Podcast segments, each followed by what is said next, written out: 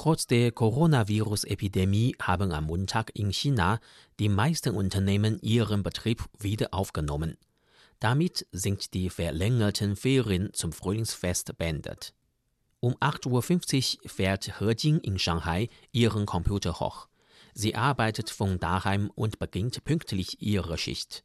Sie stellt Projektanträge, schreibt E-Mails und nimmt an Telefonkonferenzen teil. Es war ein geschäftiger Vormittag. Sie arbeite von daheim genauso effizient wie im Büro, erzählte He. He Jing arbeitet für einen großen multinationalen Konzern.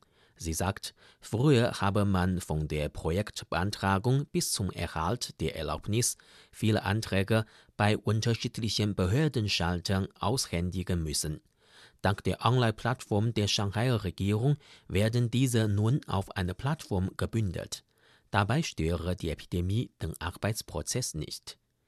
Ähnlich wie He Jing arbeiten viele Mitarbeiter verschiedener Unternehmen zu Hause die chinesischen Online-Giganten Alibaba und Tencent, die IT-Unternehmen in Beijing, BitDancer und Meituan, die multinationalen Lebensmittelkonzerne Mars und Danone erlauben ihren Mitarbeitern Homeoffice.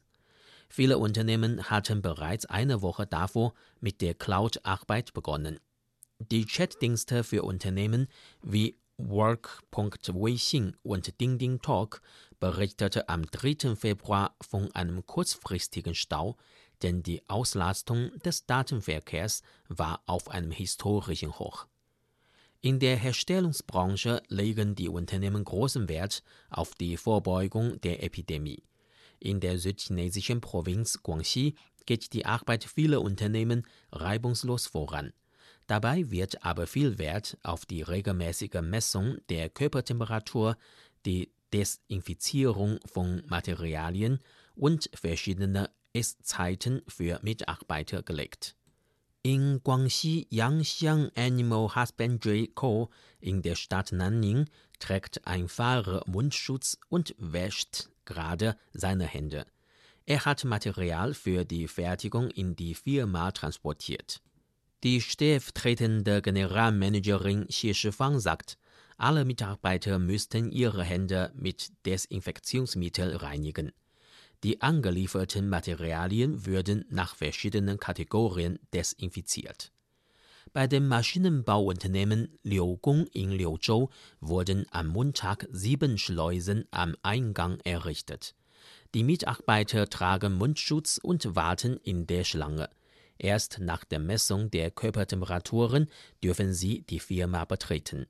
Die Arbeit in den Branchen für Schlüsselprodukte gegen die Epidemie läuft auf Hochtouren. In einer Fabrik der Reward Group für Haushaltschemikalien in Beijing wird das Desinfektionsmittel der Marke 84 hergestellt. Die Fabrik hat bereits am 27. Januar ihre Arbeit wieder aufgenommen. Die Produktionskapazität ist von täglich 20 Tonnen auf 150 Tonnen gestiegen. In dieser Woche wird die Kapazität 200 Tonnen pro Tag erreichen. Laut einer Statistik der Arbeitsvermitteilungswebseite bj.58.com haben 47 Prozent der Unternehmen in China am Montag mit ihrer Arbeit begonnen. 15 Prozent der Unternehmen planen eine Wiederaufnahme ihrer Arbeit in den kommenden Tagen. Die Netzwerke der meisten Zustellungsfirmen in China funktionieren seit Ende Januar langsam wieder normal. Viele Jobmessen werden im Internet organisiert. Chinesische Unternehmen bemühen sich darum, trotz der negativen Auswirkungen der Epidemie die normale Arbeit wieder aufzunehmen.